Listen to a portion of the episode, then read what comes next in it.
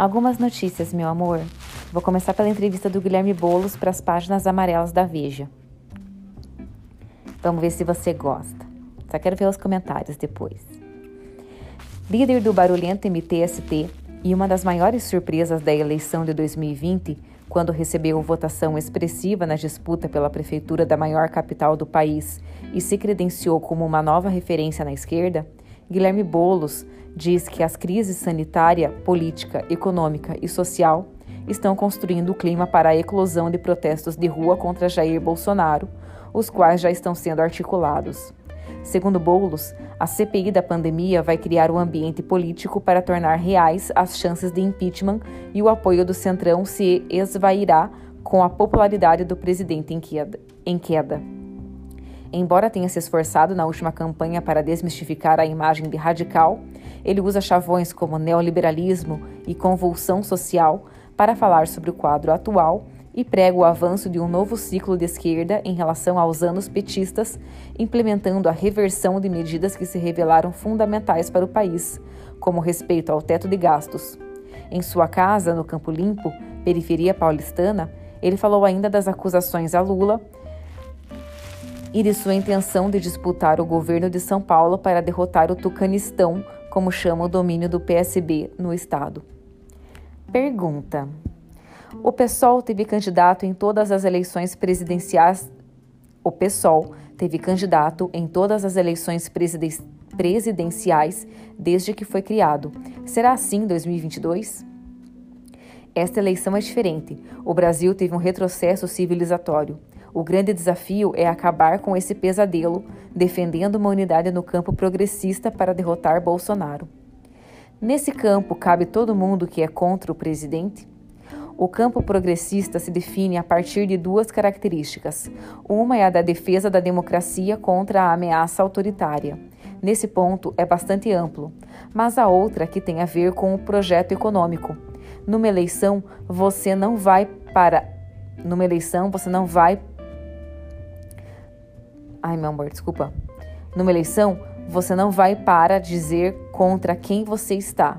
É preciso apresentar um plano. O campo progressista é aquele que não aceita a agenda econômica neoliberal. O senhor votaria em João Dória ou Luiz Henrique Mandetta para derrotar Bolsonaro? Não vejo espaço para esse dilema. Se olharmos as pesquisas de opinião, não existe possibilidade de o campo da esquerda ficar fora do segundo turno. Bolsonaro pode não passar do primeiro turno? Há chances reais de termos o impeachment. Ele está no pior nível de aprovação. A base dele está se reduzindo cada vez mais a um grupo de fanáticos. Na história de salvar vidas e economia, não salvou nem vidas, nem a economia. Uma CPI muda o clima político. Nós já vimos isso em outros momentos. Ainda mais com a quantidade de provas acumuladas contra o presidente em relação à pandemia. Ele está hoje nas mãos do Centrão, que não é fiel a nenhum governo. Se Bolsonaro se tornar tóxico, e já está virando, não ficarão com ele. Mas há impeachment sem povo na rua? Não houve mobilizações da esquerda nos últimos meses pela gravidade da situação sanitária, mas agora está se construindo um clima para o retorno às ruas. Quando um governo é mais letal do que o vírus, as pessoas tomam consciência da necessidade de saírem para o enfrentamento. É o que está acontecendo na Colômbia, mesmo com a pandemia em alta. Vamos às ruas com máscaras, orientação de distanciamento, todas as precauções sanitárias. Queremos um calendário unificado com a Frente Povo Sem Medo, com a Frente Brasil Popular e com os movimentos sociais e da juventude. Quando a pandemia arrefecer, não vão diminuir também a pressão sobre Bolsonaro? Não, porque a crise não é só sanitária é também uma crise política, econômica e social profunda e que não vai se resolver agora. As questões econômica e social vão dar o tom em 2022? Não podemos permitir que a eleição seja pautada por kit gay pela agenda de Bolsonaro. Ela tem de ser centrada na desigualdade e na necessidade de reconstruir o país. São seis anos de política neoliberal, de cortes, de falar que é preciso ter um teto de gastos para gerar confiança em investimentos. Só que eles não vieram. Falaram também que era necessária uma reforma trabalhista para gerar milhões de empregos, e isso não aconteceu. Disseram ainda que era preciso fazer a reforma da Previdência, porque investimentos viriam igual a uma manada. Isso também não ocorreu. Essa agenda precisa ser mudada. Defendo a reversão dessas medidas. O Brasil vai precisar de investimentos públicos e isso é impraticável com esse teto de gastos. Não é uma irresponsabilidade exigir a revogação do teto de gastos com o país à beira da insolvência? Até o editorial do Wall Street Journal, que é insuspeito de ser comunista, defendeu, no contexto da pandemia, a necessidade de maior intervenção do Estado. Estamos vendo isso acontecer no mundo inteiro. Essa é a forma de responder à crise, romper com a amarra ao investimento público para garantir um plano ousado de obras em infraestrutura, saneamento e moradia. O argumento da responsabilidade fiscal não pode seguir para legit legit legitimar a irresponsabilidade social. Revogar as poucas reformas que foram feitas não passa um sinal errado e afeta a confiança do país? Foram feitas as reformas erradas, as reformas de que o Brasil precisa não é fazer com que o trabalhador pobre receba aposentadoria mais tarde e ganhando menos. Não é tirar os direitos trabalhistas conquistados ao longo de um século. O Brasil precisa de uma reforma política e de uma reforma agrária que favoreça a pequena agricultura e garanta a segurança alimentar. A reforma de que o Brasil precisa é a tributária, para reverter o sistema absurdo no qual quem ganha menos paga mais e quem ganha mais paga menos. Precisamos pautar as reformas certas. Um novo ciclo de esquerda pós-pandemia, então, teria de ser mais radical em relação ao anterior? Vai ter de aprofundar medidas, ter mais ousadia, vai ter de retomar um nível de investimento muito maior para o SUS, para a educação pública, e isso significa revogar o teto de gastos. Não tem saída, não tem como ficar em cima do muro vai ter de fazer reforma tributária progressiva com taxação de milionários. O governo de esquerda, em 2022, vai ter, vai ter de enfrentar a farra dos bancos.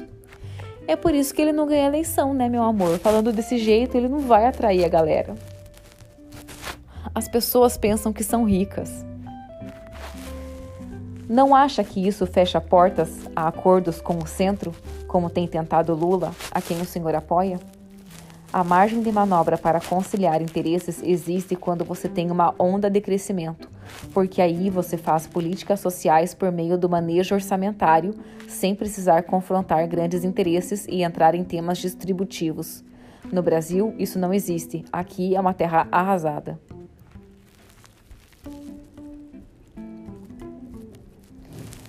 O Lula também pensa assim?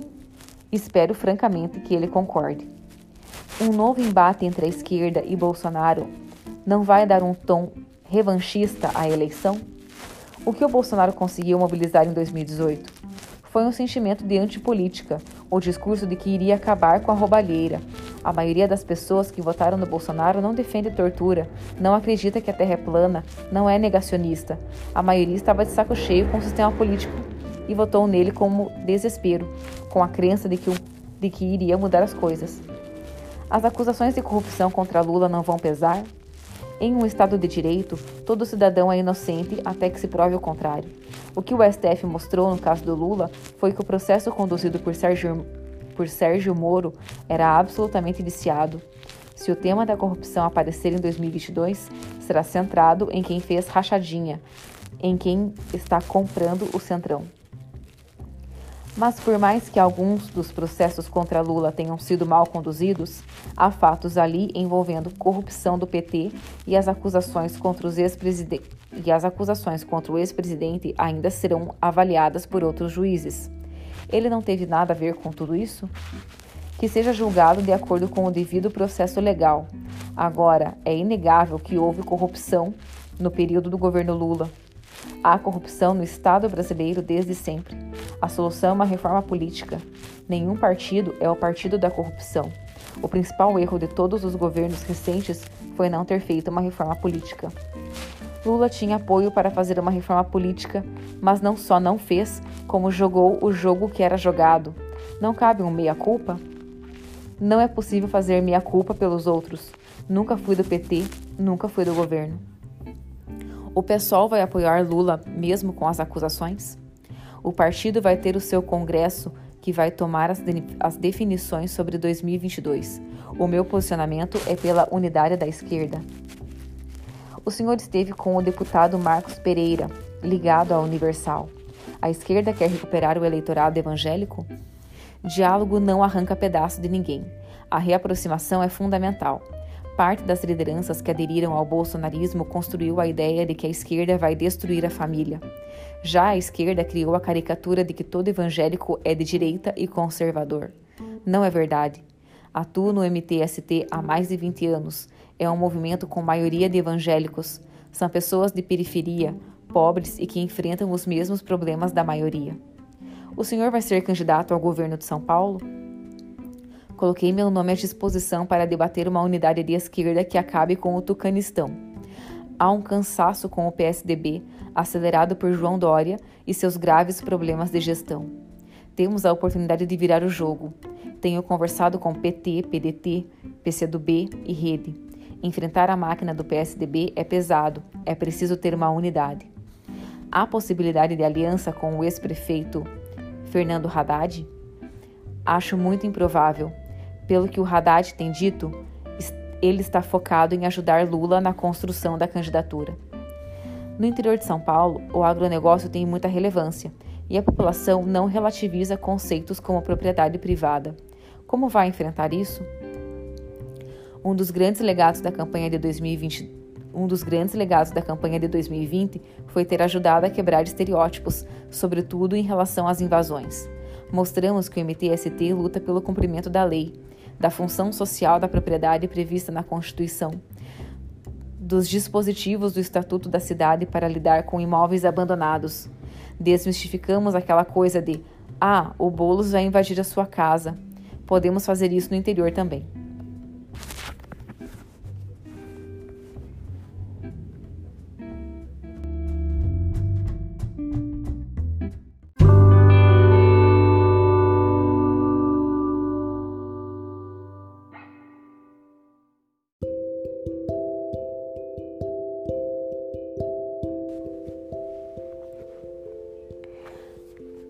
Mais uma, meu amor.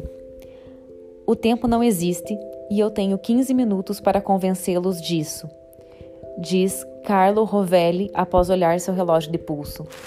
Assim começa uma palestra TEDx feita em 2012 pelo físico italiano que não costuma aparecer na imprensa internacional. Uma das vezes em que ele ganhou destaque foi na revista britânica New Statesman, numa reportagem assinada por George Eaton, intitulada O físico rockstar Carlo Rovelli explica por que o tempo é uma ilusão. A determinação de Rovelli em tornar a física quântica acessível e suas prodigiosas vendas de livros o levaram a ser chamado de o novo Stephen Hawking, destaca o artigo. Em 2020, no entanto, The Nature of Time, A Natureza do Tempo, organizado pela revista New Scientists, o físico teórico Pegou uma corda e a esticou de uma ponta à outra do palco, e pendurou uma caneta no meio da corda para marcar o presente. Rovelli disse: É aqui que estamos. Então ele ergueu o braço direito e apontou para a direita. Esse é o futuro. Na sequência, apontou para a esquerda. Esse é o passado.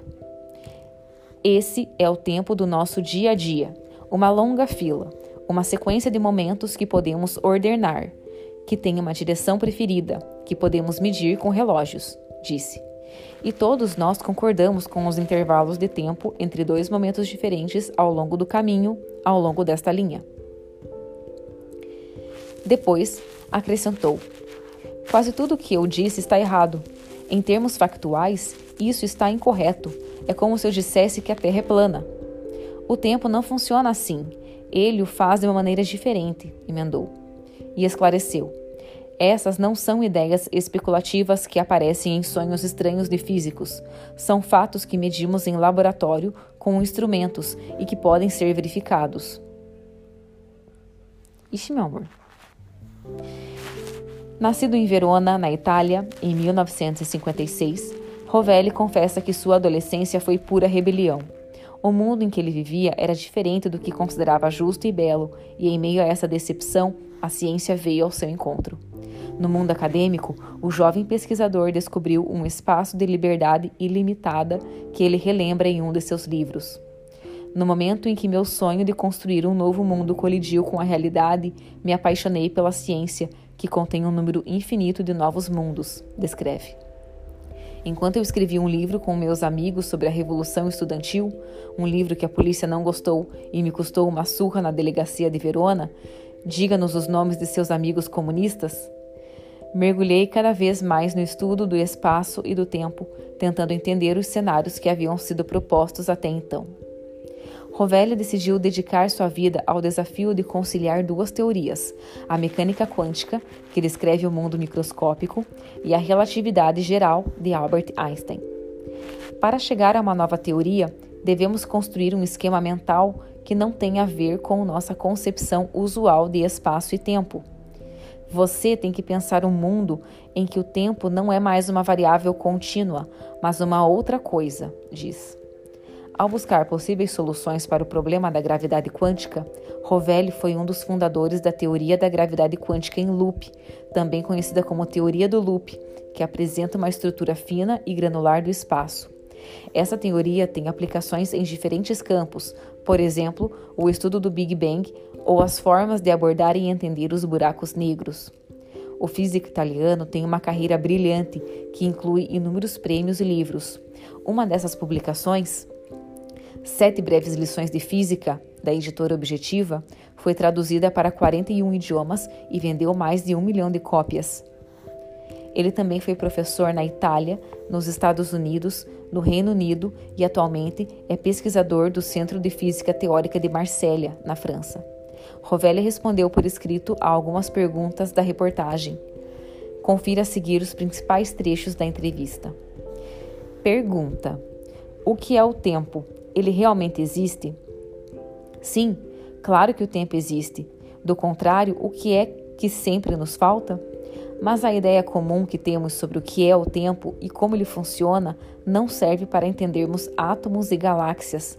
Nossa concepção usual de tempo funciona apenas em nossa escala e quando vamos medir as coisas com muita precisão. Se quisermos aprender mais sobre o universo, temos que mudar a nossa visão do tempo porque o que costumamos chamar de tempo, sem pensar muito sobre o que isso significa, é realmente um emaranhado de fenômenos diferentes. O tempo pode parecer simples, mas é realmente complexo. Ele é feito de muitas camadas, algumas das quais são relevantes apenas para certos fenômenos e não para outros. O que o senhor descobriu quando se perguntou por que só podemos conhecer o passado e não o futuro? A razão de termos informações sobre o passado e não sobre o futuro é estatística. Tem a ver com o fato de não vermos os detalhes das coisas. Não vemos, por exemplo, as moléculas individuais que compõem o ar da sala em que estamos. Mas no mundo microscópico não há essa distinção entre o passado e o futuro. O Senhor falou sobre a elasticidade do tempo e sobre um dia em que vivenciamos coisas diretamente, como encontrar nossos filhos mais velhos que nós mesmos no caminho de volta para casa. Como isso pode acontecer?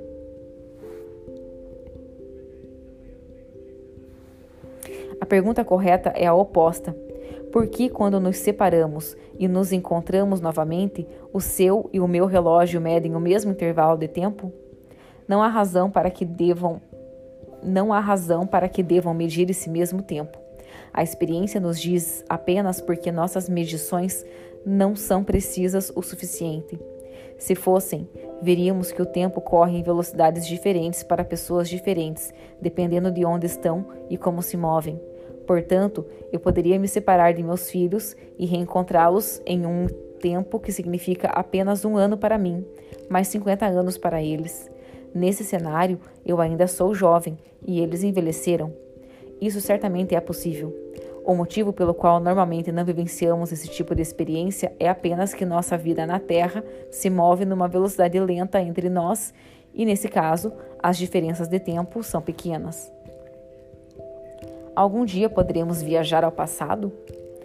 Considere extremamente improvável viajar para o futuro. Considere extremamente improvável. Viajar para o futuro, por outro lado, é o que fazemos todos os dias. O que o senhor quer dizer com isso? Viajar ao passado é difícil, mas viajar para o futuro é muito fácil. Faça o que fizer, você está viajando sempre para o futuro. O amanhã é o futuro do hoje. Sabemos que o senhor gosta muito de gatos e prefere não se referir ao gato de. Ih, amor. travou minha língua. Schrödinger.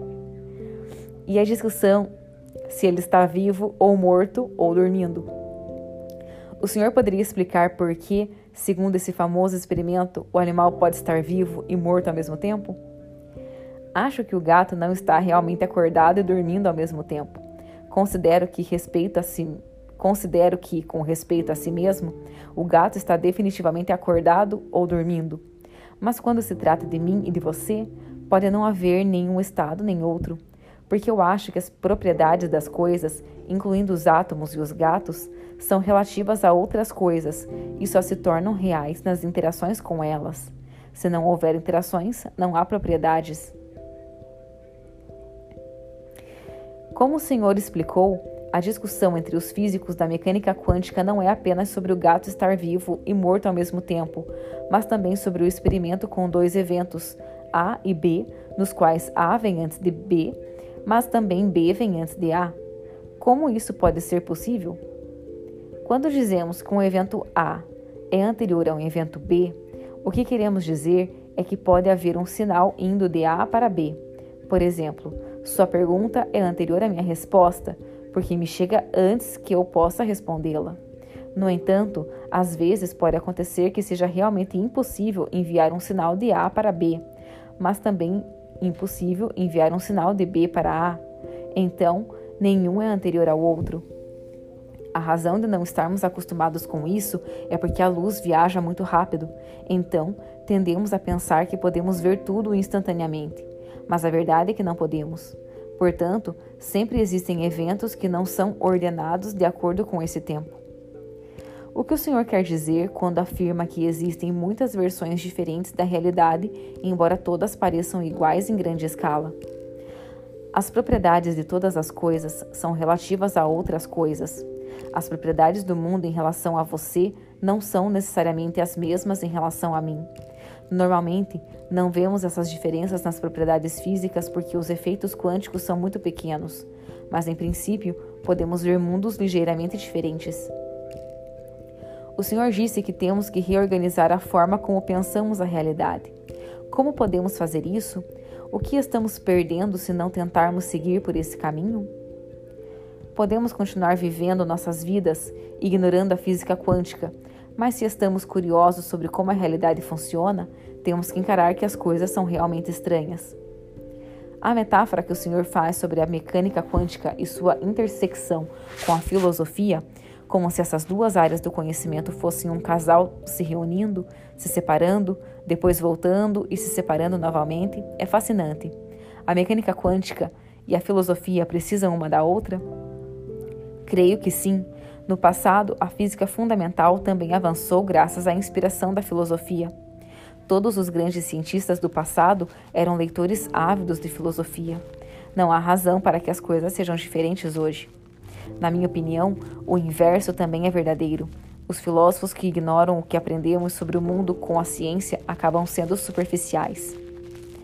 Para o Senhor, o livro A Ordem do Tempo é muito especial, porque, finge ser sobre física, mas secretamente é o meu livro sobre o significado e a finitude da vida. Qual é o sentido da vida para Carlo Rovelli?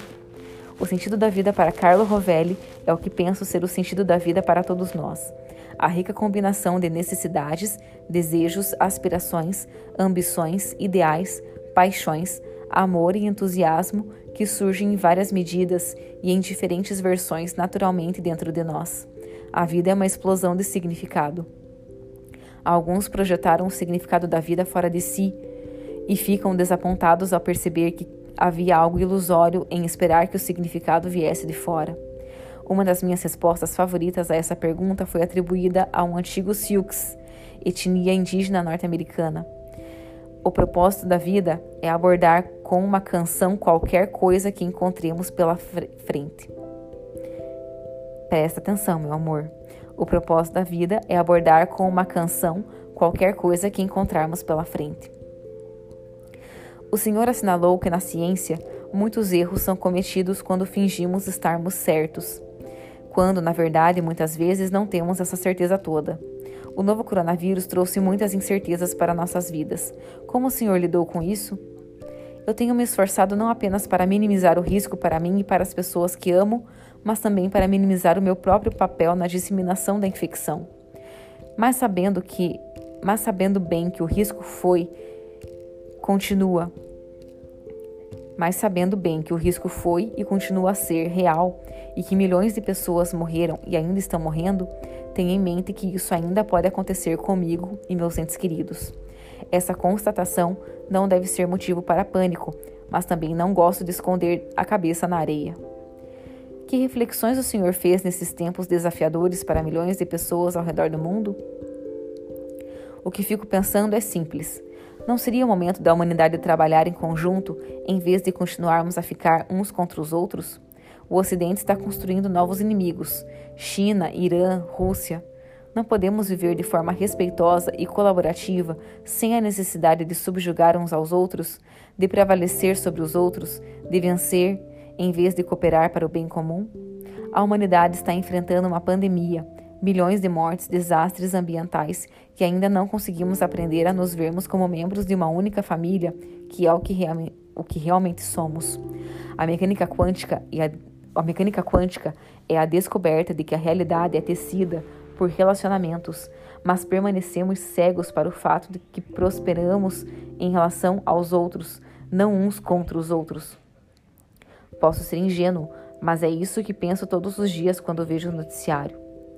O senhor disse que gostou de ler O Amor em Tempos do Cólera, de Gabriel Garcia Marques, porque nestes tempos sombrios é bom ler sobre o amor verdadeiro.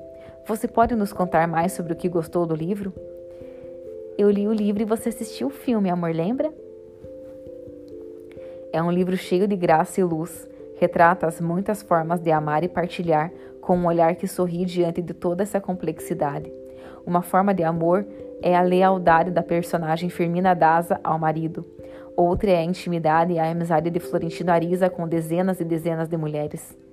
Mas esse amor absoluto entre ele, Ariza, e ela, Daza, é uma bela forma de amor que foi venerado e valorizado por décadas até que conseguiu florescer de forma maravilhosa quando os dois já estavam mais velhos. Hum, você gostou, meu amor, do filme? E da entrevista, gostou? Eu não entendi muito isso. Eu queria entender melhor essa questão do tempo. Ele fala que o tempo é relativo, porque no mundo microscópico ele age de forma diferente. Mas como é que isso pode ficar mais claro? Não sei. Depois você vai me explicar, meu meu cientista e meu metafísico lindo.